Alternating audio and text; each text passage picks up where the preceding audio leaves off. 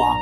Começa agora, com o apoio de Renan Frade, Regina Martini, Marco Domingues e Marlon Soares, o episódio 56 do Animação, o podcast sobre o mundo da animação e seus negócios. Eu sou Paulo Martini e dividindo comigo a bancada virtual hoje, meu amigo Selby Pegoraro. Tudo certo contigo, Selby? Tudo bem, meu amigo Paulo Martini. Nós aqui com muito frio. nesse, muito frio. Nesse outono tá frio. gelado mais uma vez juntos aqui para discutir assuntos de animação e muito bons, hein? Dessa vez aqui, novidades brasileiras. É verdade, é verdade. E quais são essas novidades, Selby? Vamos falar da Tencent Games, né? A maior empresa de games do mundo, que vai abrir escritório no Brasil. Uh, uh, e licenciamento de propriedades intelectuais brasileiras que estão aquecendo o mercado. Essa, para mim, é, é, a, é, o destaque aqui da nossa edição. É isso aí. Viu, viu o trocadilho que eu fiz no roteiro? É. Aquecem o mercado, que tá frio pra caceta.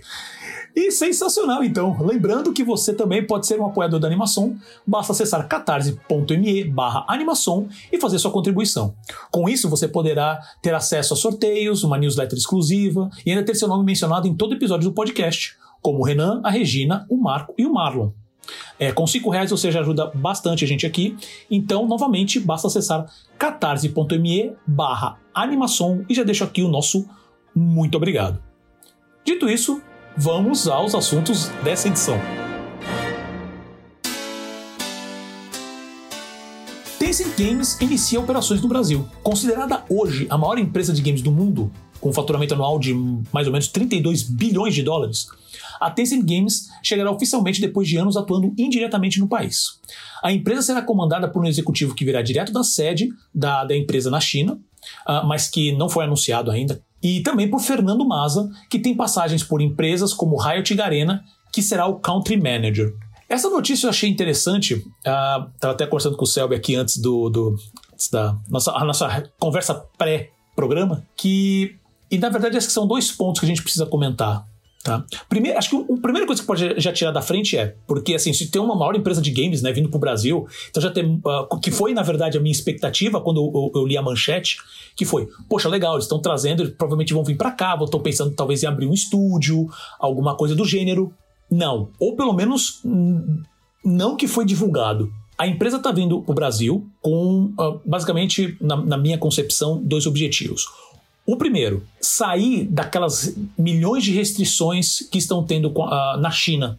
Tá? A gente já comentou, não sei agora, não sei se o Selby lembra qual que é o episódio que a gente comentou sobre isso, Selby, mas assim, a gente vai deixar esse episódio uh, vinculado também na, na, descrição desse episódio, porque vale a pena, onde a gente realmente entrou no detalhe, nos detalhes de quais são essas restrições que estão acontecendo na China, que atrapalha, que, que, que impacta não só a, a, a, o universo, né, o mercado de games, mas também de produções uh, audiovisuais de maneira geral. Então, produções de filme, séries de TV e afins. E, obviamente, animações. Então, essa é uma coisa, então, ela, ela tá saindo da China e tá espalhando pelo país, mas aí é, é a minha concepção, tá? Esse caminho é o primeiro passo da Tencent trazer os outros grandes produtos que ela tem. Menciono especificamente o WeChat que é o muita gente deve estar ouvindo deve conhecer, que é o grande super app, que ele é referência para grandes empresas ao redor do mundo, que é o que todos querem fazer e até agora que até agora ninguém conseguiu. O próprio WhatsApp do Facebook tem tentado seguir por esse caminho e ainda não chegou nem perto. Né? O WeChat hoje é basicamente, é, ele não é o único no mercado chinês, mas ele meio que concentra todas as conveniências diárias dentro dele, desde transferência de dinheiro, compra de, de produtos. Então ele é, ele é o iFood, ele é o, ele é o WhatsApp. Uh, ele também passa toda a parte de. tem todo o sistema de programação de cinema, tem, tem tudo lá dentro. Então, é, na minha visão, são esses dois pilares que eu acho que estão forçando a Tencent a sair da China. Um dos pontos é justamente isso: é pegar, porque eles querem abrir escritório no Brasil. Mas vou falar um pouquinho sobre o que, que a Tencent já tem hoje que você pode até falar assim, poxa, por que, eles precisam vir aqui e abrir escritório no Brasil? Por exemplo, a, a gente já comentou isso no episódio uh, 53, tá? Sobre a, a, a investimento da Epic Games na brasileira Aquiris.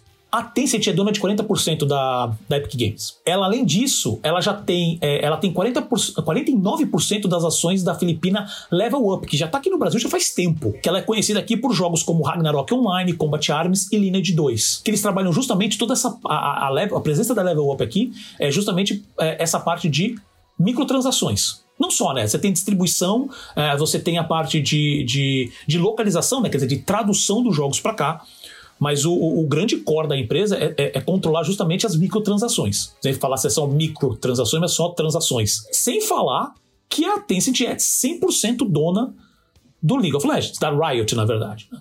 Que já está aqui também no Brasil já faz uns anos. Então você fala, poxa, ela já tem tudo isso aqui, isso porque eu não estou também entrando no mérito, que ela já ela tem também 5% da, da, da Ubisoft, né? Então Assassin's Creed, Just Dance. E, e ela também tinha algo nessa faixa mais ou menos de 5% uh, ah, da, das ações da Activision Blizzard. Que a gente comentou também num dos episódios passados, que foi a venda. Na verdade, foi no 54, verdade, é, que foi a venda da Activision Blizzard para a é, Microsoft. 54. Né? E eu, eu acabei nessa pesquisa lendo uma informação que eu não sabia. Parece que houve uma tentativa de tomada de compra hostil da Ubisoft. Né? Algum, faz algum, acho que alguns anos atrás. Porque assim, parece que existia todo um projeto para comprar a Ubisoft e, e tirar da, da, empresa o criador da empresa, que é acho que é Guilan, ah, eu esqueci o nome do, do, da pessoa. Uma das coisas que evitou essa tomada agressiva, tomada hostil da, da Ubisoft foi, foi justamente um acordo feito com a Tencent. Diluir-se as ações, o fato também de ajudar de pegar os jogos da, da Ubisoft e, e colocar na China, né? Então tudo isso ajudou no processo, obviamente isso foi antes, antes de todas essas restrições que a gente vem falando. Então assim, é, é e ela tem participação, tá? Eu, assim, eu falei as, as, as grandes, né? Mas ela tem participação ainda em outras várias empresas de desenvolvimento. Isso eu estou falando só de games, tirando outras. Então você fala assim, isso eu estou falando coisas que teoricamente impactam o Brasil. Então por quê? Precisaria, poxa, vamos lá levar nossa força. A gente já está lá, de uma maneira ou de outra, a gente já está lá. Porque o foco deles é justamente a parte de gateway de pagamento, na minha visão. Né? Eles querem controlar essa, essa, essa passagem. Né? Obviamente, o fato de divulgar melhor os games deles, ter uma conversa né, mais azeitada, pegar todas essas, essas marcas e, e se, elas se conversarem para realmente gerar mais, mais faturamento em cima delas, né, melhorar o valor em cima delas. Mas para mim, é, a Tencent não está vindo aqui só por causa de games. A games é, é a porta de entrada, está sendo extremamente estratégico agora por essa questão mesmo da, das restrições na China, que essas restrições também, como eu falei, não impacta só a área de games, né, impacta outras áreas, mas também impacta empresas de e-commerce de uma maneira geral. Esses são, esses são os meus, os meus primeiros centavos englobando tudo aqui. Mas e você, Selby, o que, que você acha de tudo isso? É, concordo com o que você falou, acho que vai bem na linha mesmo do que você reflete aí sobre possíveis intenções da, da Tencent, né, para nessa, nessa estratégia de investir em games em muitos mercados, né? não só no Brasil, mas na Europa, nos Estados Unidos, uh, e de olho aí em, outros, em outras áreas aí que aos poucos, né, o chinês ele tem uma particularidade, como a gente já discutiu aqui, que ele pensa a longuíssimo prazo, né? ele não tem pressa para colocar em prática sua, as suas ideias, né? então ele vai vai, lógico que a, a China tem os, suas limitações, as suas restrições políticas, né? Isso acaba também mexendo um pouco também com os planos, mas eu sei que eles têm muita paciência com isso. Você falou aí sobre o anúncio né, do executivo brasileiro, né, o Fernando Maza, uh, que foi o líder né, de desenvolvimento nas Américas da, da Garena, uma desenvolvedora do game Free Fire, né, participou. Eu achei interessante a fala dele né, sobre esse, essa chegada né, da, da representação aqui, que ele fala né, que a ideia é promover uma comunidade e um ambiente único no qual os jogadores possam se divertir, fazer amigos e competir, quer dizer, aquela ideia de, de realmente criar um, um, um lugar aí de, de para reunir as pessoas, né, que é, é, o ideal de todas as grandes plataformas aí de, de mídia, né, de mídia social, né, que é juntar e fazer com que as pessoas fiquem nessas redes, né, e continuar fomentando comunidades, Exato, né? São a ideia das comunidades. E lógico, a ideia dessa ampliação do mercado internacional tem tudo a ver com essa questão das restrições que a China está impondo, que a gente já discutiu aqui, uma delas, as duas na verdade a gente, a gente acabou discutindo. É, uma delas é essa restrição é, de horas jogadas pelos adolescentes na China, né, que há, há, um problema de vício muito grande lá no país. Curioso que isso não, não, não é muito bem tratado nos outros países, né? mas na China isso está sendo levado muito a sério, provavelmente pelo volume né? que, que tem sido registrado de pessoas com vício e doentes por conta disso. E foi criada uma legislação para restringir, e lógico, isso aí afeta ainda mais uma empresa que, que quer trabalhar justamente com essa parte de e-commerce, né? De você, você trabalhar os games e ter também uma plataforma financeira por trás. É, e tem uma outra é, restrição chinesa, que é uma restrição política, porque a China ela tem um certo receio do gigantismo dessas big techs, né, dessas grandes empresas de tecnologia. É o caso da Alibaba, da, da Meituan e a Tencent, lógico, é um alvo né, primordial ali que eles estão de olho, ainda mais que mexe também com o público jovem, né, que é um público que, que o governo chinês é, é, fica muito ressabiado, fica muito, muito suspeito, né, muito de olho. Então, eles estão de olho também na, na, na, restrição desse gigantismo, né? elas querem impedir que essas empresas cresçam mais na China, tanto que a própria Tencent acabou diluindo alguns dos negócios que ela tinha no país, ela vendeu participações que tinham em algumas dessas empresas e passou-se a ter essa estratégia do investimento em empresas, em, em startups ou desenvolvedoras de games em outros países, né? na Europa, nos Estados Unidos, até eu fui ver um dado que só em 2020, que foi quando começou essa estratégia de diluir os negócios dentro da China e investir fora, né? só em 2020 ela investiu em 31 empresas. Então você vê como é que, que, que mudou o ângulo ali né, de, de, de investimento da empresa. E lógico, como, como o Paulo bem pontuou, né, foi uma é, estratégia de aquisição de participações societárias, né, então o caso da Activision, é, da Epic Games e de muito, muito, outras muito importantes. É, até eu, eu, li, cheguei a ler uma, uma matéria, não sei se foi na revista da, do site da Fortune, foi uma dessas grandes que ela fala sobre a estratégia discreta de aquisição da Tencent. Né? Então ela faz investimentos, muitas vezes de participações não muito grandes, né? às vezes de 20%, 30%. Ela, ela realmente ela não quer chamar muita atenção, embora no conjunto ela chame, né? mas ela faz esse, esse investimento discreto. Uh, e é justamente a, a, própria Fortune ela fala que é por conta dessa campanha do, do Partido Comunista Chinês para limitar a influência econômica e social, né? Eles têm também essa questão é, social das grandes corporações é, de tecnologia na China. É, e por outro lado, os próprios americanos, né, que também são muito ressabiados aí, eles suspeitam muito das intenções dessas grandes empresas chinesas.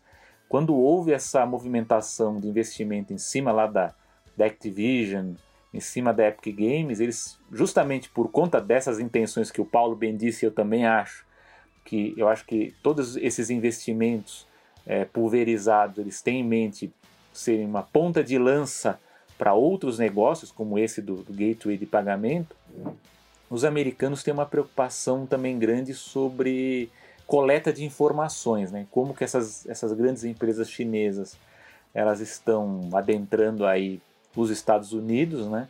e como que, como que existe a coleta dessas, assim, como, como, se as empresas americanas não fizessem isso também, né? Então, lógico que aí a gente está vendo o jogo político dos dois lados, né? Mas isso ocorre Facebook também. faz isso é, melhor do que ninguém, né? né? Tá, tá, acredito até que muito mais do que a gente pensa, né?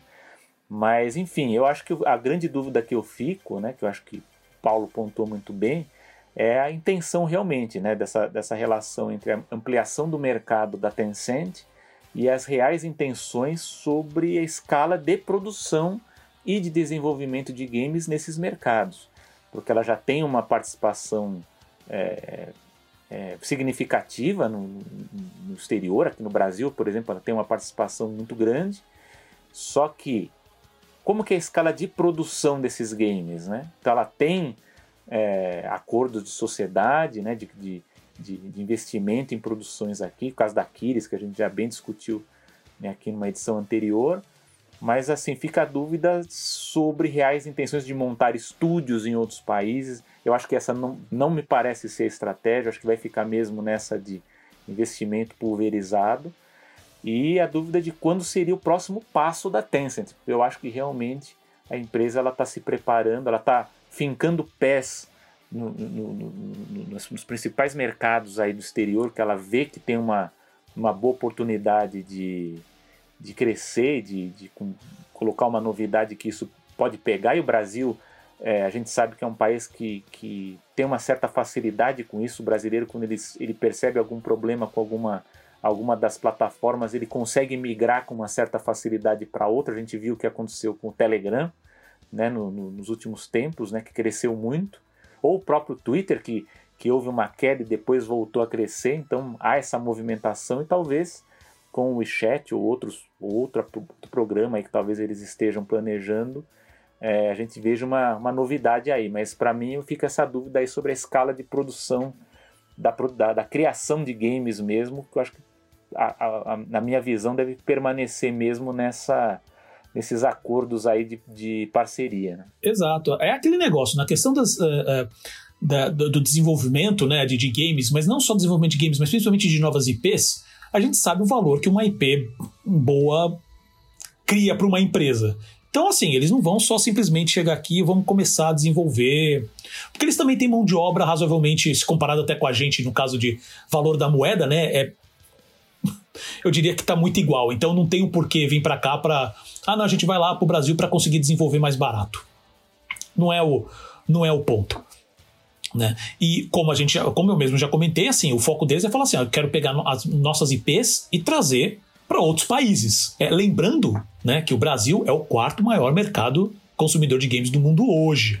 Sabe? A gente tem um, um, um foco muito grande, principalmente também em mobile, mobile, né? Ou mobile, como a gente fala aqui. Até a Activision uma das mais fortes nessa área. Aí eu quero ver como é que vai ser essa briga agora que a Microsoft tá também, ela simplesmente numa batelada só, ela comprou um dos maiores, maiores marcas, né, maiores IPs de mobile que tem hoje. Então é o Candy Crush, aquele Farm Heroes, Witch Saga, se não me engano, tirando versões mobile de jogos como Call of Duty e coisas afins. Realmente eu acho que eles não estão vindo para cá para estúdio, não estão não vendo mesmo. Tá? Então, infelizmente, animadores e desenvolvedores, a não ser que você, obviamente, com essa, com essa ampliação, vamos ver como é que vai ser esse investimento na Aquiris, mas isso através é Epic Games, né? Então, uh, vai saber que a gente tá. E eu acho que a grande briga vai ser também com, como eu já falei, só para reiterar, vai ser com a móvel, né? Porque eu mencionei sobre a questão do, do iFood, mas tem uma questão também, como, que, que na verdade ela é um complemento à questão da, do, do gateway de pagamento, que isso, ah, isso é uma coisa boa de mencionar, que o Celso falou muito bem, que é a questão do, dos dados. Dados de dados de, de, de, de, de como o usuário compra, como que ele, que ele lida nas plataformas, isso daí é que tá o valor. É isso que eles vão querer atacar. E, obviamente, sabendo como ele gasta, o quanto ele gasta, sabe? Para ele poder projetar e realmente fazer ações que aumente o, o, investimento. Por isso que eu falo dessa briga direto com a Móvel, porque não só pela questão do iFood, mas porque lida com essa questão de carteira digital também, por causa que a Móvel tem a parte do Móvel Payments. Acho que vale mencionar também como que vai ser essa questão com referência a Afterverse que é a empresa da Móvel hoje que faz o PKXD, que é um grande jogo social também, e mobile. Vamos ver como é que vai ser essa, essa briga, porque até agora também a gente não, dá para saber qual que vai ser. Como, acho que você mesmo comentou, Selby, assim, não, uh, não, não foi se falado nada sobre estratégia. É, eu tô até dando uma pesquisada, se eu não me engano, uh, eu não tenho certeza. Eu separei uma entrevista com que o Fernando Maza deu, só que eu não sei se ela foi depois ou antes da, da, da, da confirmação dele como, como country manager. O, o, o Maza tem bastante experiência no Brasil, mesmo quando quando, eu trabalhava na Móvel, eu cheguei a, a ter um, trocar algumas mensagens com ele, né? Porque ele já trabalhou na Riot. O último grande trabalho dele foi lá lidando com Free Fire, com a, na Nagarena, sabe? Mas ele é um profissional já bem respeitado no mercado, assim, já tem quantos anos aí de experiência. Óbvio que eles devem estar ainda montando essa estratégia. Assim, já deve ter estratégia básica, né? Mas assim, então vendo qual vai ser os primeiros passos e a gente vai acompanhar, porque é, isso vai ter um impacto. Ele está contratando, né? Ela fez uma chamada para é, contratar animadores. Que foi que a gente né? tinha comentado. É. Vamos ver como vai ser o papel, se vai ser talvez esse papel de pegar e juntar tudo, uh, ser mais um, um guia para todas as empresas do grupo no país, Sim. né? E essa parte de inteligência e financeira. Né? Infelizmente, meus amigos animadores, a não ser que seja coisa da Quiris, como a gente comentou agora, ou não sei, justamente ver se a, se a, se a Afterverse vai fazer um investimento maior aí na área, né, para contratar, para provavelmente desenvolver mais. Uh, vamos ver como é que vai ser essa questão com a, com a Microsoft também, mas vamos continuar acompanhando. Lembrando que a animação está disponível no Spotify, Apple Podcasts, Deezer, Google Podcasts e também nas grandes plataformas de podcast. E também, para quem prefere só consumir os segmentos, né? Toda quarta-feira, vídeo novo no YouTube. Se você gostou desse episódio, compartilhe com sua rede de contatos, escreva um review e dê sua nota nas plataformas de podcast. Lembrando, o Spotify agora está com o sistema de notas. Então, por favor, chega lá, dê suas estrelinhas para nós, ajuda bastante a divulgar mais o podcast, tá? E lembrando, você pode ouvir também direto pelo nosso site www.cultura.br.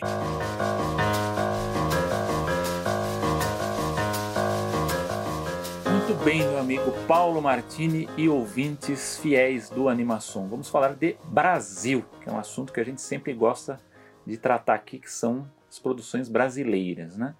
Maiara e Anabelle, Animalu e produções animadas da Globo Filmes mostram que as IPs brasileiras só estão começando. Uma série live action será produzida baseada na HQ brasileira Maiara e Annabelle, criada por Pablo Casado e Thales Rodrigues. A produção, que será pela Floresta, produtora da Sony Pictures Television no Brasil, e pela Clube Filmes, ainda não tem data de estreia e nem canal de distribuição. Já a personagem Animalu, da Combo Studio, que já é sucesso na internet e na Cartoon Network, foi a garota propaganda contratada pela Nvidia para promover a nova linha de placas de vídeo da empresa, a GeForce RTX. Três peças de animação foram produzidas e uma delas já está disponível no canal do YouTube da personagem. Aliás, excelente, vou comentar já já. Uh, e as organizações Globo vêm investindo em longas animados. Teremos aí o Perlimps, é, do Ale Abreu, né, que será exibido no Festival de Annecy desse ano, que acabou de começar. Provavelmente vai ser aqui, já vai, nossa edição já vai estar no ar, vai ser a exibição dia 16 de junho. É uma produção é, da Globo Filmes, é, Globe e também da Sony Pictures. Uh, temos também um outro filme, A Arca de Noé, e aqui, deixa eu ver, dirigido pelo peruano Lua Deléo, que terá Marcelo Adnet e Rodrigo Santoro emprestando suas vozes para os personagens principais. Também tem coprodução da Globo Filmes e Telecine. A produção é da Gulani, que fez o Seninha e a Pista Maluca, e também da Vídeo Filmes. Uh, e também da Symbiosíndia e da CMG USA, né, USA. E um outro filme legal, que aliás eu tenho um amigo que também está trabalhando nesse projeto aqui, que é o Abá e Sua Banda, que tem a direção de Humberto Avelar, produção da Fraia Produções uh, e coprodução da Globo Filmes, tem estreia programada para 2024. Desenvolvimento do visual de animação está a cargo de Pedro Conte, que dirigiu o curta Tamo Junto. Eu fiz aqui umas anotações é, para falar um pouco sobre essas novidades. Uh, acho que eu vou começar primeiro pela Animaluca. Eu estava até comentando com o Paulo aqui antes da nossa gravação. É, que é uma, uma, uma animação é, para fazer uma, uma, propaganda né, publicitária aí para placa, as placas de vídeo da NVIDIA, uma animação de 2D cutout, né, nesse estilo. Foi produzida pela Combo Studio, né, com 16 profissionais e vinculado em todas as mídias sociais. Eu, a última vez que eu vi o vídeo, que é o, o vídeo se chama é, Villain Destruiu Meu Vídeo, né, que é um desses três vídeos promocionais, já teve 177 mil visualizações apenas no YouTube, eu ainda não, não consegui ver no TikTok nem na, nas demais, mas vou dizer que é, uma, é um, uma animação muito bonita, muito bem humorada, eu acho que, que, que nisso os, os animadores brasileiros contemporâneos estão se dando muito bem, que eu acho que para você fazer esse tipo de animação com viés publicitário, né, que você está fazendo né, um comercial para alguma empresa, você tem que ser muito criativo para não ficar muito na cara que é um comercial, né? Eu acho que aqui no caso eles fizeram muita criatividade, eu gostei bastante. Não sei se o Paulo quer comentar, se assistiu, Paulo? O vídeo, é. assisti, assisti, achei muito bom, achei muito bom. Não, assim, eu sempre gostei das animações da Animalu, é. né? Não, nunca acabei acompanhando, tanto que, assim, brincadeiras à parte, é, eu tô uh, realmente parando para assistir Irmão de Jorel agora, hum. né? Já tô quase terminando a primeira temporada, mas sempre peguei alguns curtas, principalmente quando ela tava ainda na internet só, né? Hoje ela é, ela é oficial Cartoon Network, né? Nossa, o roteiro muito redondinho, muito bem feito. É, você assiste, não, você não vem com essa com esse peso, aquilo não parece uma, uma publicidade. É. Isso que é a coisa que eu queria dizer. Isso eu achei muito bom. A qualidade de animação é, é Combi Studio, então é top de linha, sabe? Muito, muito boa mesmo. É, e mesmo, e mesmo sendo animação 2D cutout, né? Que, que é uma moda, né? Que, que é mais, mais fácil para para ter esse estilo, ao invés de ter toda aquela produção 2D tradicional que a gente tanto gosta, né? Os estúdios acabam investindo mais no cutout, mas eu achei muito bem feito, muito bem, bem conduzido, com roteiro realmente não parece publicidade, acho que até que serve como um grande exemplo, né? Eu acho que a gente tem reclamado muito de publicidade ultimamente, até estava discutindo isso com um amigo outro dia, né? Que a gente vê os comerciais de TV que eles não são marcantes, né? Você lembra de poucos em relação aos que eram vinculados aí na década de 80, de 90, no começo dos anos 2000 também tinha alguns muito bons. Hoje tem alguns, mas muito menos do que hoje, né? E, e recentemente eu vi um, uma publicidade muito criativa da aquela da corporação da Virgin, né? Que também tem navios de cruzeiro. E, e eles tinham uma ideia de fazer uma era um comercial para cruzeiros só para adultos, né? Que não, não permite menores de 18 anos. E aquela história, o tipo de, de produto que você tem para divulgar, que é uma coisa que, dependendo de como você faz, você vai alienar, você vai ofender parte do seu público, né? E ali eles tiveram uma grande sacada que foi reverter e fazer um comercial de cruzeiros para adultos, só que é, protagonizado por crianças, né? Ele não é de animação, é um, é um é live action, né? Mas mostra como também um pouco dessa ideia de, de você também fugir um pouco do óbvio, né? Eu acho que na animação, quando se trata de publicidade, isso é, eu acho que o animador ele tem que pensar fora da caixa, né? Eu acho que esses da, da esse da Animalu é muito legal por conta disso, né? Você está assistindo, é, só depois que acabou mesmo que eu falei, olha, é uma publicidade que não tem cara de publicidade, né? E, e, e tá lá, né? Você, você vê a marca tal e muito bem feito. Então eu gostei, pessoal da, da Kombi Studios aí tá de parabéns porque realmente me chamou muita atenção. Agora, depois o Paulo depois quiser comentar mais, eu, eu passo para ele aí. Mas da Globo, né? A Globo tem um, um papo que a gente vê muito aí na, nas mídias sociais. Fala, não, porque a Globo está quebrando, a Globo está falindo, a Globo está demitindo todo o seu elenco, né?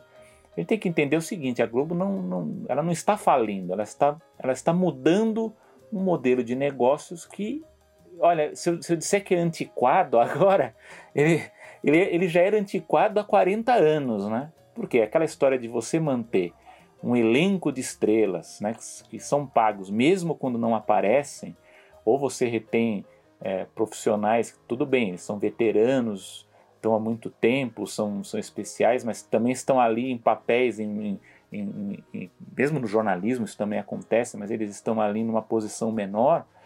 É, isso não é o que acontece no mercado internacional. Né? Esse, esse, mesmo esse sistema de, de ter banco de estrelas, né? um banco de elenco fixo, isso aí Hollywood acabou lá em meados do, do século XX, né? E a Globo, até pouco tempo atrás, ainda tinha essa coisa de reservar artistas com exclusividade, o que inclusive, na minha opinião, e não só minha, mas de muita gente da área, prejudicou todo o, o mercado audiovisual brasileiro, porque com uma maior circulação as outras emissoras também cresceriam em qualidade com isso, você formaria inclusive novos talentos por conta dessa movimentação de, de, de artistas, né? E com isso. Você quer dizer é... que uma empresa do livre mercado não estava agindo de uma maneira legal com o livre mercado? É isso é, que você está me falando? É, exato. Não, mas, mas por quê? Se, se, a gente for parar para pensar, Hollywood fazia isso. Né? Claro, claro. Não, a... não, mas eu, o meu é, ponto se é. mantém. Você está certíssimo. E, e, se a gente vai mais adiante, mesmo a Disney, a Warner tal, ela tinha também aquela história de você ter aqueles. Agora esqueci o termo que tinha, era um conceito que era aqueles, aqueles contratos que os atores amavam, né? Aqueles contratos longos que você fazia três, quatro, cinco filmes, né? Os produtores também tinham, né? E você fica preso ao estúdio, né? Você, você vai ter que fazer três, quatro filmes aqui. O Will Smith era um deles, né? O Will Smith era um desses atores. Ele fechava. tinha também aquelas negociadas também de ah, tudo bem, eu te empresto o ator. Principalmente mais anti eh, antigamente, Sim. né? Você ainda conseguia negociar algumas coisas assim. Exato, então. Mas a, a Globo, ela, ela tinha essa questão aí até poucos anos atrás, né? Agora que eles perceberam que eles ganham mais liberando esses artistas e contratando por trabalho, né? Então aparece um projeto, você contrata aquele artista e libera ele.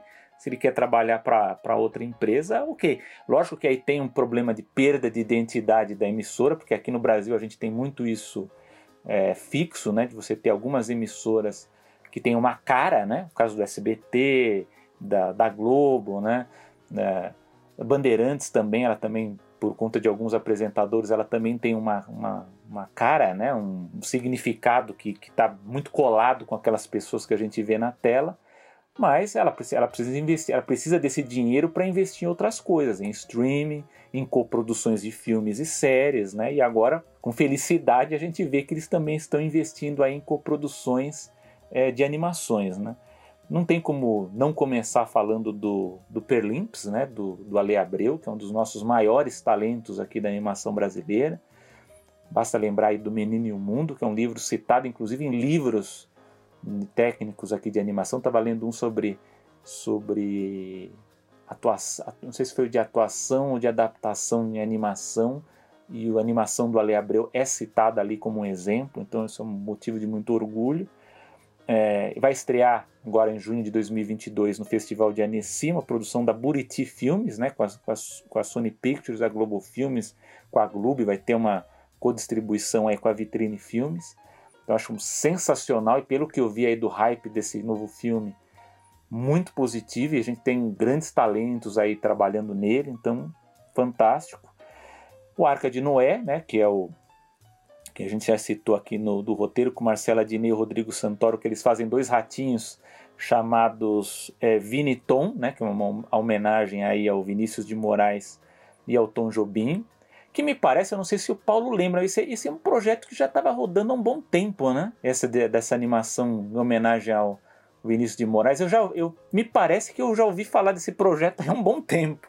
Ele reapareceu é, agora. Da, isso, uma das coisas que eu ia comentar, assim, depois você falar, mas você já levantou a bola. Na verdade, eu ia falar que assim, eu nunca tinha ouvido falar dessa é. produção. Não, eu vi que tinha alguma coisa que ia ter um filme de, de, de animação que teria é, uma homenagem, né, pro, pro, pro Tom Jobim e Vinícius. E isso, eu vi, depois desapareceu, ninguém mais falou nisso. E agora soube agora desse projeto da Arca de Noé, então fico feliz. É, eu, é, eu nunca sou, assim, é a primeira vez que eu soube dessa produção, é, então mas eu posso te ajudar nessa. Fiquei feliz. E o outro que é o Abá e sua banda, uh, que mostra as aventuras de um jovem príncipe em busca de sua identidade, é, que luta por um mundo melhor, mais verde e justo, que é uma produção da, da Freira, como a gente já disse aqui, com a Globo Filmes. Uh, esse aqui parece que vai ficar o lançamento para 2024 e tem um elenco de vozes muito bom, né? O Felipe é o é Zezé Mota, o Robson Nunes, é, Rafael Infante, é muito legal. Olha, esse aqui também, também pelo que eu vi aqui da produção, tem um amigo que está tá envolvido aqui, pelo que eu vi, também é uma coisa muito interessante. Então, Globo Filmes, eu estou curioso para saber o que o Paulo vai, vai falar. Mas o meu destaque, assim, de mais comentário que me chamou mais atenção, e nem tem tanta relação com animação, porque é uma adaptação live action, mas eu acho que chama atenção justamente por pelo que a gente fala sobre desenvolvimento e exploração de propriedades intelectuais, né, de IPs, é essa adaptação da história em quadrinhos Maiara e Annabelle, que é do Pablo Casado e do desenhos do Thales Rodrigues. Eu não li inteiro, eu acho que eu estava em algum evento e estava alguém com a, com a com essa graphic nova, com a, com a, revista na mão, e eu dei uma lida ali, li uma, uma boa parte, e eu adorei o estilo, né? Sem dar muitos spoilers, né? Mas ali tem duas, duas funcionárias públicas, né? Uma é paulista é, e uma é cearense, né? Então, a Maiara e a Anabelle, e uma é ninja e a outra é maga, é, e na, na descrição, né, elas batem ponto e lutam contra criaturas sobrenaturais na secretaria, acontecimentos lá fora, fora, fora do comum, né? Então é muito legal, né? Então ele tem toda a questão da brasilidade, né? Porque é uma produção brasileira, tem uma mistura aí de fantasia com comédia, com investigação policial, né? Conseguiu a boa recepção que teve. Teve também um, uma campanha, né, de financiamento coletivo, né? E conseguiu depois ser publicado nos Estados Unidos, o que é um uma grande qualidade e também se tornou jogo para celular, né, que inclusive foi premiado. A adaptação ela foi fechado o acordo com a Floresta, né, que é uma produtora da Sony Pictures Television. E é o seguinte, eu acho que esse projeto ele tem assim, para mim ele, ele é muito especial porque ele tem três características depois eu até fui pesquisar e eu vi um, um, um, rapaz que se aproxima muito do que, eu, do que eu pensei quando eu li esse projeto, foi o rapaz da Comic Zone, que tem um canal de quadrinhos também. Eu vou muito pelo que ele falou. Que ele tem essa questão que tem a personagem, né, que é a maga, que é a ninja tal, e é, é uma coisa assim, quando a gente vê um projeto brasileiro que envolve sobrenatural, ou quando envolve super-heróis, é muito comum que esses projetos soem forçados, né? A gente sabe muito bem, ah, super-herói brasileiro, a gente vai ler uma coisa meio meio zoada, né? Vamos falar a verdade. Neste aqui não é forçado. Nesse aqui você vai ler, você vai, vai, vai conhecer as personagens e não tem forçação de barra. Segunda característica, ela tem um forte apelo internacional como eu já falei, até para ter conseguido ser publicado nos Estados Unidos, ela é construída de uma forma que atrai quem é quem não é do Brasil. E aí é uma coisa bem interessante que tem a ver com a terceira característica que é a brasilidade que a gente tem que pensar assim é, muitas vezes um produtor ele fala ah mas a história que eu estou desenvolvendo ela é regional. Ok ela pode até ter ela pode até ser em seu conteúdo regional, mas você tem que pensar que hoje, por conta da, da, da tecnologia né, que a gente tem que pode é, distribuir, exibir para qualquer lugar do mundo, o público ele tende a não ser mais regional, né? ele é global. Então a gente pode desenvolver projetos que tenham até um caráter regional, mas com apelo internacional. E é o caso desse aqui do Maiara e Annabelle, porque é, ele tem uma brasilidade por conta de ser a, a história toda ela ocorre num ambiente urbano, metropolitano, no caso é Fortaleza. E é bem legal que seja lá em Fortaleza, porque como uma das personagens é paulista, ela trata de um fenômeno recente aqui da, da, dessa, das, das últimas duas décadas, que tem acontecido mais fortemente, que é a migração invertida, né? que antigamente você tinha uma forte migração né, da população do Nordeste para o Sudeste ou para o Sul, e nos últimos anos nós temos visto a inversão disso, né, de pessoas que estão saindo, por exemplo, aqui de São Paulo indo para as cidades do Nordeste. Então aqui é interessante porque mostra esse movimento inverso daqui do sul para o norte, então trata desse assunto e também que embora seja um, uma história que seja fantasiosa, que tem esses elementos fantasiosos, ela é bastante crível, ela tem um pé na realidade.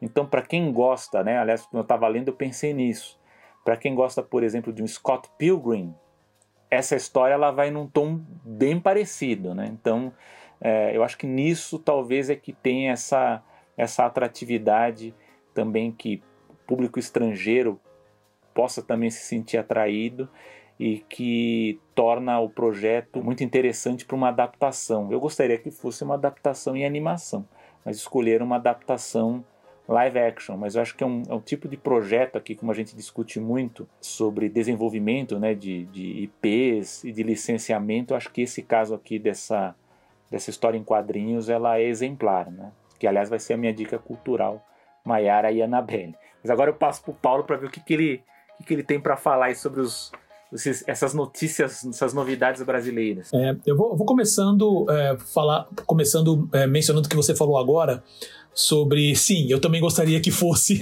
uma adaptação para animação, né? Mas é, poder, não encaixa, total, total, total encaixa. Seria fantástico, é fantasia. Eu já, então, exatamente, eu já, eu, infelizmente eu não li ainda, mas assim é, é um quadrinho que toda hora aparece sabe, em qualquer rede social falando dele e só as pessoas que eu conheço sempre que já leram falam super bem. Então é, é, uma notícia bacana, ela não é necessariamente de animação, mas estamos falando de IPs e uma IP que vem de quadrinhos. Né? Então Cara, total, desejo boa sorte, espero que a série seja boa. E eu já quero engatar falando, isso que você mencionou foi muito bom, Selby, que você falou da questão de, ah, mas é, é, é, regional. Tem que tomar muito cuidado com isso. Porque é o seguinte, o pessoal às vezes esquece, é que a gente está acostumado, a gente já está há décadas recebendo esse tipo de conteúdo. Mas se vocês, é, vocês estão nos ouvindo, uh, tem dúvidas se os Estados Unidos, por exemplo, produz animação pensando no resto do mundo em questão de temas, né? Tipo, quais são as referências que a gente vai usar? Eles vão fazer para eles. Eles vão fazer para a, a, história que, que tá na cabeça deles, que fala da infância deles. Muita gente aqui gosta do Spielberg, né? Porque, nossa, a gente foi a nossa infância, né? Com os filmes e tudo mais. Mas pega, pega a referência do, do Spielberg. De quando ele cresce, quando ele estava crescendo, quando ele era criança, já começo de adolescência, sei lá, década de 60, 70, nos Estados Unidos. O que, que isso tem a ver com a realidade brasileira? Nada. Mas a gente já compra conteúdo dos Estados Unidos desde quando? Né? Óbvio que é, você fazer o conteúdo, e a gente se acostumou, tá? Eu quero deixar isso muito claro. Óbvio que a gente falando de, de mercado, as empresas vão querer é, olhar para algum tipo de conteúdo e falar assim: ah, ok, eu estou procurando por algo assim. Uh, uh, você tem né, a, toda a, a, expectativa do comprador, do distribuidor, né, do exibidor. Né? Por isso tem que tomar muito cuidado, porque nesse, se você for só por esse caminho, você não compra mais nada de novo. E a gente já vem falando aqui na animação já faz um tempo. É, e a gente usou a Disney, inclusive, como referência, que eles estavam aplicando não só em, em, em, em novas produções, novas IPs no Japão, mas principalmente na África. Se você ficar nessa só de falar assim, deixa eu comprar o que é seguro, você não vai apresentar mais nada de novo. Você não melhora a representatividade, você não melhora conteúdos novos, conteúdos é, diferentes, sabe? Tem que tomar um pouco de cuidado com isso. Tá? Porque aí também tudo é fácil. É desculpa porque o produto não deu certo, é porque, ah, não, porque é um produto muito regional. Ah, então, esse, esse é um ponto que eu achei legal para falar. Então, assim, puxa, mas de qualquer maneira eu desejo muita sorte. Eu espero mesmo que a série seja boa e que seja tão boa que alguém tenha a sacada de fazer assim: ah, vamos falar, fazer um spin-off, vamos fazer alguma coisa em animação também vai que. Porque assim, o material tá pronto. E você falou do Scott Pilgrim, realmente, a, as capas, eu acabei de. Agora, um pouco antes da gente começar a gravar, eu dei uma procurada, né, pra ver como é que estão algumas artes da, da, da, série. E as capas dos quadrinhos, acho que se não me engano é a Conrad que hoje é, tem, tem, tem a, isso, a licença, é a né? É, lembra, a referência é muito clara. Né? Não é uma cópia descarada, mas assim, a referência realmente é muito clara. Isso é legal. Tá? Isso, é, isso é bem legal. Uh, Agora, é, bom, com, com referência a Animalu, é, o que eu queria falar é o seguinte. Uh, você falou da publicidade, né? A publicidade hoje já não é a mesma publicidade da década de 80 e um pedaço da década de 90. Tá? Porque hoje praticamente ou, as, ou, ou tudo que você assiste não tem publicidade, ou quando tem, cinco segundos depois você pode pular. Né? Então, falando né, publicidade da maneira, né, os comerciais como a gente estava acostumado a ver. Agora com a questão do, do AVOD, que a gente já falou em, em, programas anteriores, né, com o sistema de streaming, pode ser que apresentem alguma coisa diferente. Né? Mas assim, a gente já tem anos e anos de YouTube que o processo é esse. Só que o YouTube, obviamente, por ser uma plataforma de graça, ele tem essa, essa permissão. Pelo fato de você eh, já tá partindo do princípio, né, de ah, eu vou ter que ver o streaming, eu vou ter que ver propaganda, Pode ser que coisas interessantes comecem a sair daí. Vamos acompanhar. Mas tem que se realmente pensar em novas maneiras de anunciar. Né? E nessa conversa rápida, acabei lembrando, até puxei aqui para ver. É, eu lembro, é, eu, eu, lembro disso até hoje, porque realmente é, marcou, porque são realmente uma, um conteúdo muito bom que é de uma série de curtas que a BMW, BMW fez em 2002, ok, não é de animação, tá?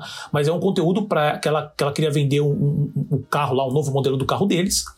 Uh, não só um, porque na verdade vários modelos de carros da, da, da, da, BMW apareciam nesses curtas, né? Que era chamado The Hire, tá? Que, que era isso, assim, o, o, o, o, o curta da Anima, o curta da Animalu, né, o comercial da Animalu especificamente, ainda chega no final, por mais super bem amarrado que seja, e realmente é, a marca parece assim, é, é mencionado o nome da marca, então fica claro o porquê, né?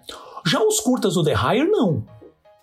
É, é, digamos assim, dentro da, da, da, do storytelling, né, dentro da narrativa dos curtas, o fato do, do, do, do, motorista lá, né, do The Driver que eles chamam, tá dirigindo um carro da BMW em algum momento é um detalhe. Lógico, todo curta é, é, é, super. A fotografia é super linda, os carros são super bem enquadrados. Não quer dizer também que o carro sobreviva no final do, do, do curta. Tem, eu lembro de um curto especificamente que o, o, o, carro é perseguido por um helicóptero que vai metralhando. O carro toma tiro à vontade, né? Obviamente que ele fica, vamos dizer assim, ele fica bem no final, né? Mas assim, é uma série muito boa, você encontra facilmente no YouTube tá? Então procurar The Hire, que seria o contrato, né? A contratação, que é com Clive Owen, é, ele é o personagem principal. E aí você tem vários é, é, atores é, diferentes. Esse episódio, esse episódio, esse curta que eu falei especificamente do helicóptero, é com o Don Cheadle, para quem não tá associando o nome à pessoa, é o, o Máquina de Guerra nos filmes do Vingadores. Tem vários diretores, o Ang Lee mesmo, o Ang Lee, que é antes de dirigir o Hulk, o que todo mundo fala que era o Hulk, que hoje que é o Hulk de borracha, né? É, ele já tava, já tinha assinado para fazer o, o, Hulk, tanto que o episódio dele especificamente termina com uma criancinha que se machucou uma hora e ela tá com um band-aid do Hulk. Né, que é, foi uma referência específica. Então, assim, é uma série muito boa. E pensar dessa maneira diferente e, e, volto com a questão do Animalu. É isso, sabe? Como que você consegue encaixar, fazer um conteúdo que ele não necessariamente. Que eu sei que a, a, a proposta de dois é um pouco diferente, mas ele está apresentando publicidade de uma maneira diferente. Né? Então pode pensar, vamos começar a pensar agora também de novas, novas maneiras. Né? A contratação da Animalu para fazer o da GTX, porque, e também porque tem vínculo. Né? Faz todo sentido um, um, um, uma personagem de animação falar sobre. Como poderia colocar um personagem de games mesmo, né? Falar sobre uma placa de vídeo. Né? E isso que o Sam falou, que realmente acho que o roteiro ficou muito, muito bem azeitado. O Bruno tá lembrando aqui do Gary Oldman, que é para mim o melhor episódio, que é ele o Danny Trejo. O motorista vai levar esse músico para falar com o ah, foi a Ana, não foi o Bruno, desculpa. Tá foi a Ana os, que falou, desculpa. Os produtores querem o crédito é. aqui, viu? é, faz, é, faz sentido, faz sentido, né? James Brown. e é o James Brown, é, o James Brown, é, o, o motorista, que é o Clive Owen, ele leva o James Brown pra que ele quer renegociar o contrato com o Diabo, porque foi por causa do contrato com o Diabo que o James Brown se tornou famoso. E o Diabo quem faz é o Gary Oldman. Todos os curtas são bons, mas esse para mim é o melhor. Então pensar a publicidade de uma maneira diferente, gente. Como eu tinha comentado, né, o Arca de Noé agora indo pro, pros filmes, né? Primeiro, muito bom saber, porque eu não sabia que a, que a, que a Globo Filmes está, eu não sabia que a Globo Filmes estava envolvida na produção do Perlimps. Então eu acho muito legal ela tá fazendo isso, inclusive com parceria com o canal Globo, né? Então provavelmente o Globo vai exibir em algum momento o Perlimps. Aliás, o Globo está tá realmente. Com, ah, tá com bastante publicidade, né? Tá, tem um comercial do Globo ah, que é musical. Sei.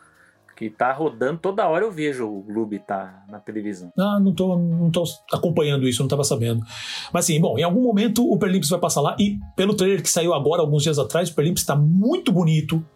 Ele é completamente diferente do Menino e o Mundo. É, ele tem uma, para mim, uma vibe muito mais comercial. Né? O Menino e o Mundo realmente, é um, para mim, é um trabalho muito mais é muito, é muito complicado usar esses termos, né? Assim, tipo artístico, comercial, né? É, mas eu entendo, com pouca cabeça de produtor, eu entendo que é, encontrar um mercado para o Menino e o Mundo deve ter sido complicado, tá? Mas realmente é um filme muito interessante, tá? Não tô tirando valor nenhum dele, né? O Perlimps parece uma produção muito mais comercial, mas tá muito lindo, pelo menos pelo trailer, tá muito, muito bonito. O Arca de Noé, tinha comentado com, com, com o Selby, uh, não, tinha, não tinha ouvido falar realmente dessa produção. Me deixou um pouco frustrado porque eu procurei coisas sobre ela, não achei absolutamente nada, nada. a não ser menção, né? A não ser uma menção do tipo: olha, vai ter esse filme. É isso. Em compensação, eu também não tinha ouvido falar do, do uh, Abai Sua Banda. Também não, não fazia ideia que projeto era esse. Fui procurar e já tem coisa, já tem bastante, já tem trailer até. Né? É, tem o site deles, que é o abaisuabanda.com.br, tá? Inclusive com versão em inglês. A parte, toda a parte visual do filme tá muito bonito. Né? Tanto que tem a participação mesmo do, do Pedro Conte, né? Que a gente mencionou. Só eu queria deixar um toque aqui.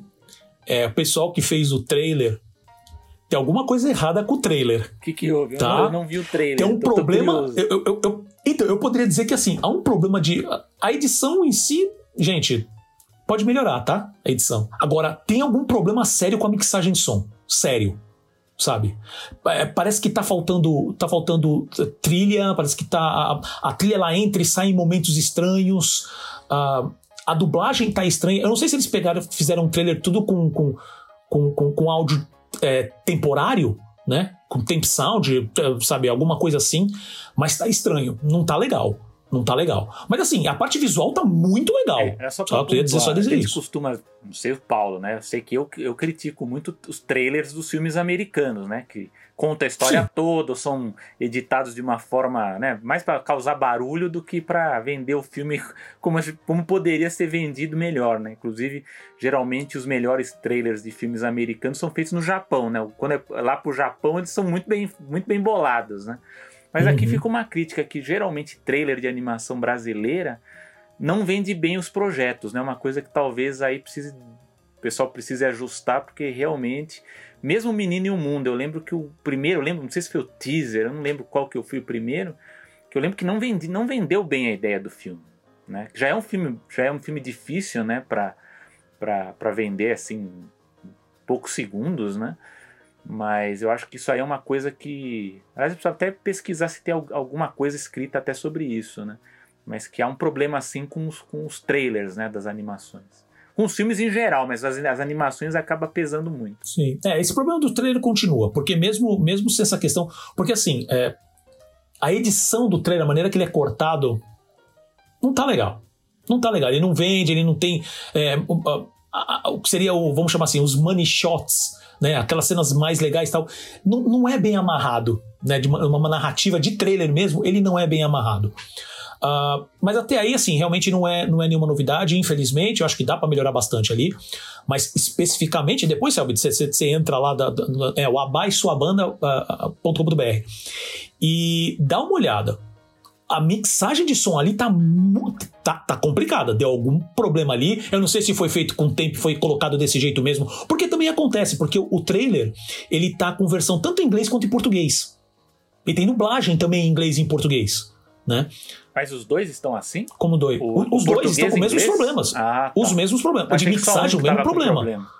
Não, não, não, não. É os dois. Eles só substituíram o áudio em português por áudio em inglês. Ou vice-versa, não sei qual foi feito primeiro. Né? Se você. A primeira vez que eu acessei a, a, a Sua Banda com BR, ele me jogou para a versão em inglês do site. Né? O site também, ele tá incompleto, tem sensões ali que estão com o Clorem Y, que eu não achei muito legal, não. A não ser que eu tenha dado muito azar, né? De ter acessado o site eh, agora, que eles acabaram de colocar no ar, né? É, mas assim, ainda assim, sessão com Lorem Y, também achei estranho. De qualquer maneira, ah, eu sei que eh, eu não tô falando agora necessariamente da produção, tá? Porque a produção em si parece muito legal. Tá tudo muito, assim, uma qualidade realmente muito boa. O trailer não tá com uma edição boa e tem esse problema da mixagem de som, né? Mas aí são coisas que, que não sei como é que realmente é a produção. Como eu falei, eu mesmo não sabia dessa produção até ver essa notícia. né? Mas só um comentário, porque infelizmente é uma coisa que pode atrapalhar a venda. Né? Então, assim, digo, vender né, para as pessoas, para o público mesmo. Tá? Mas, cara, eu, eu desejo a melhor sorte porque realmente a, a animação, o character design, tá tudo muito bonito mesmo. Eu acho que do meu lado é, é isso que eu tinha para comentar, porque eu não sabia mesmo que a, própria. a- meu ponto com, com, com essa. de fazer esse segmento era justamente falar das que, da questão das IPs. Então, gente, vamos continuar investindo em IP. E eu sei que é complicado, mas volto naquela, naquele papo que eu venho falando há não sei quantos. quantos programas já. Precisamos de investimento. Precisamos eh, não só de nova e quero complementar um negócio aqui, não só de novas eh, de, de leis que realmente suportem o, o melhorem o investimento público, mas também eh, eh, dê possibilidade para o investimento privado, mas também que haja essa, essa boa. Porque assim, eu, eu posso até usar o termo boa vontade aqui. É um mercado que dá para fazer muito dinheiro, gente. Então, vocês, uh, investir em conteúdo, investir em IPs que sejam brasileiras, não é só uma questão de boa vontade, não é só uma questão que tem muita gente que fala isso também, que é. Como é que é? Que é esmola para artista, sabe? Dá para fazer muito dinheiro, gente. Pô, um dos maiores conglomerados do mundo é a Disney hoje. São sacanagem comigo? Estamos falando, a- a- a- falamos agora no segmento passado, falamos da Tencent.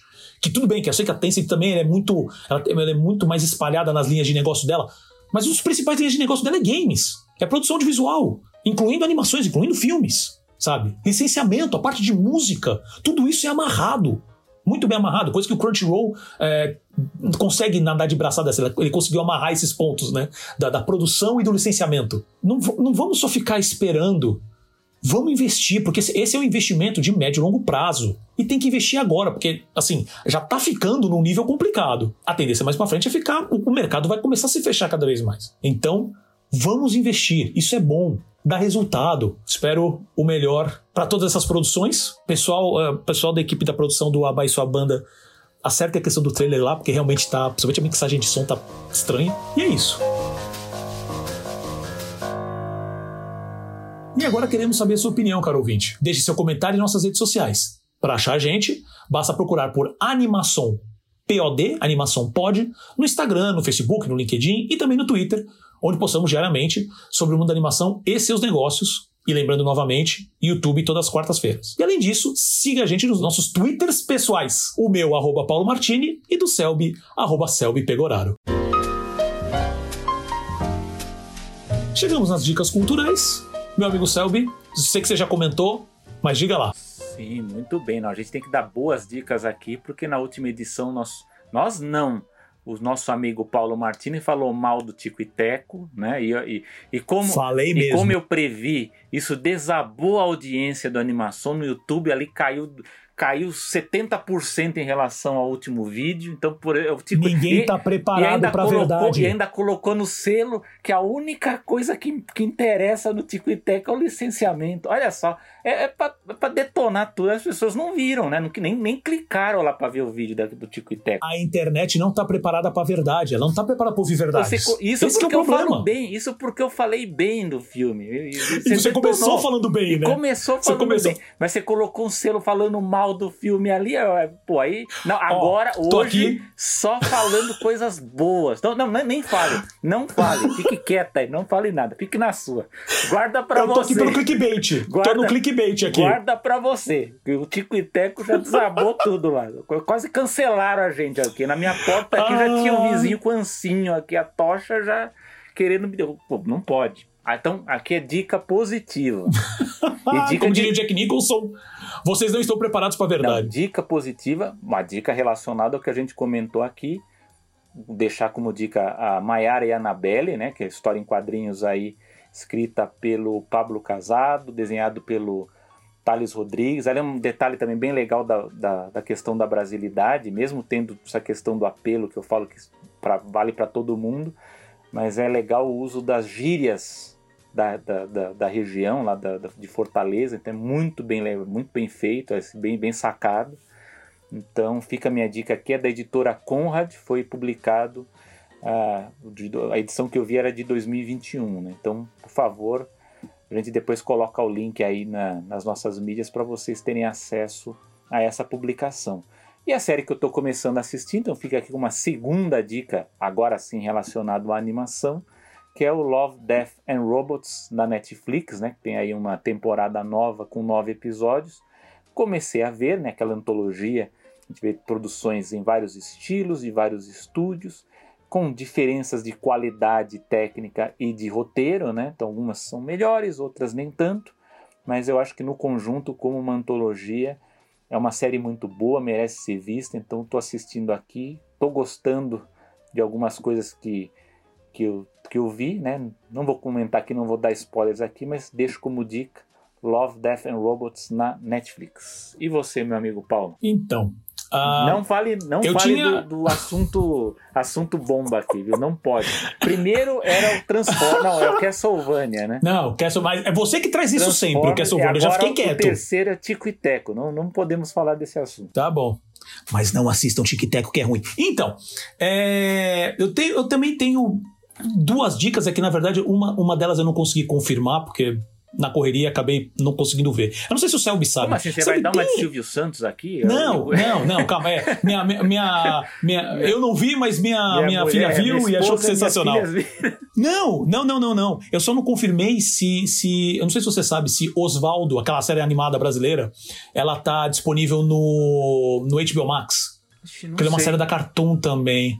É que eu, é que eu sei, é que assim, eu, eu não eu, eu- Obviamente que eu vou sempre também é, dar essa dica, né? Do tipo, assistam Irmão de Jorel, quem não viu ainda, que é sensacional, porque agora estão realmente, né? Como eu disse, tô, tô, tô vendo, tentando terminar de ver a primeira temporada agora. É sensacional, tá? E, mas assim, eu queria dar. Mas eu sei que eu já mencionei o Irmão de Jorel no final do- da, da segunda temporada. Quando eu falei, né? Terminou o ano, eu falei, assisto animações brasileiras. Aí dei um monte de nomes e dei o Irmão de Jorel também. E eu queria falar do, do, do Oswaldo, só que agora eu não, não lembro especificamente se o Oswaldo já está no HBO Max. Porque ele também é um desenho da Cartoon, né? Só que licenciamentos e coisas afim, eu não sei como é que tá. Ah, como. Então, assim, obviamente assisto o Irmão de Jorel, porque é sensacional. Tá? É, mas eu queria deixar uma dica que agora eu vou. eu vou é, ela é meio que em homenagem ao meu amigo Bruno Fernandes, né? Que está aqui. Que a gente já está trocentos milhões de anos tentando combinar para a gente é, reassistir todos os episódios de Harvey Birdman, Attorney at Law, ou Harvey, Harvey Birdman, o advogado.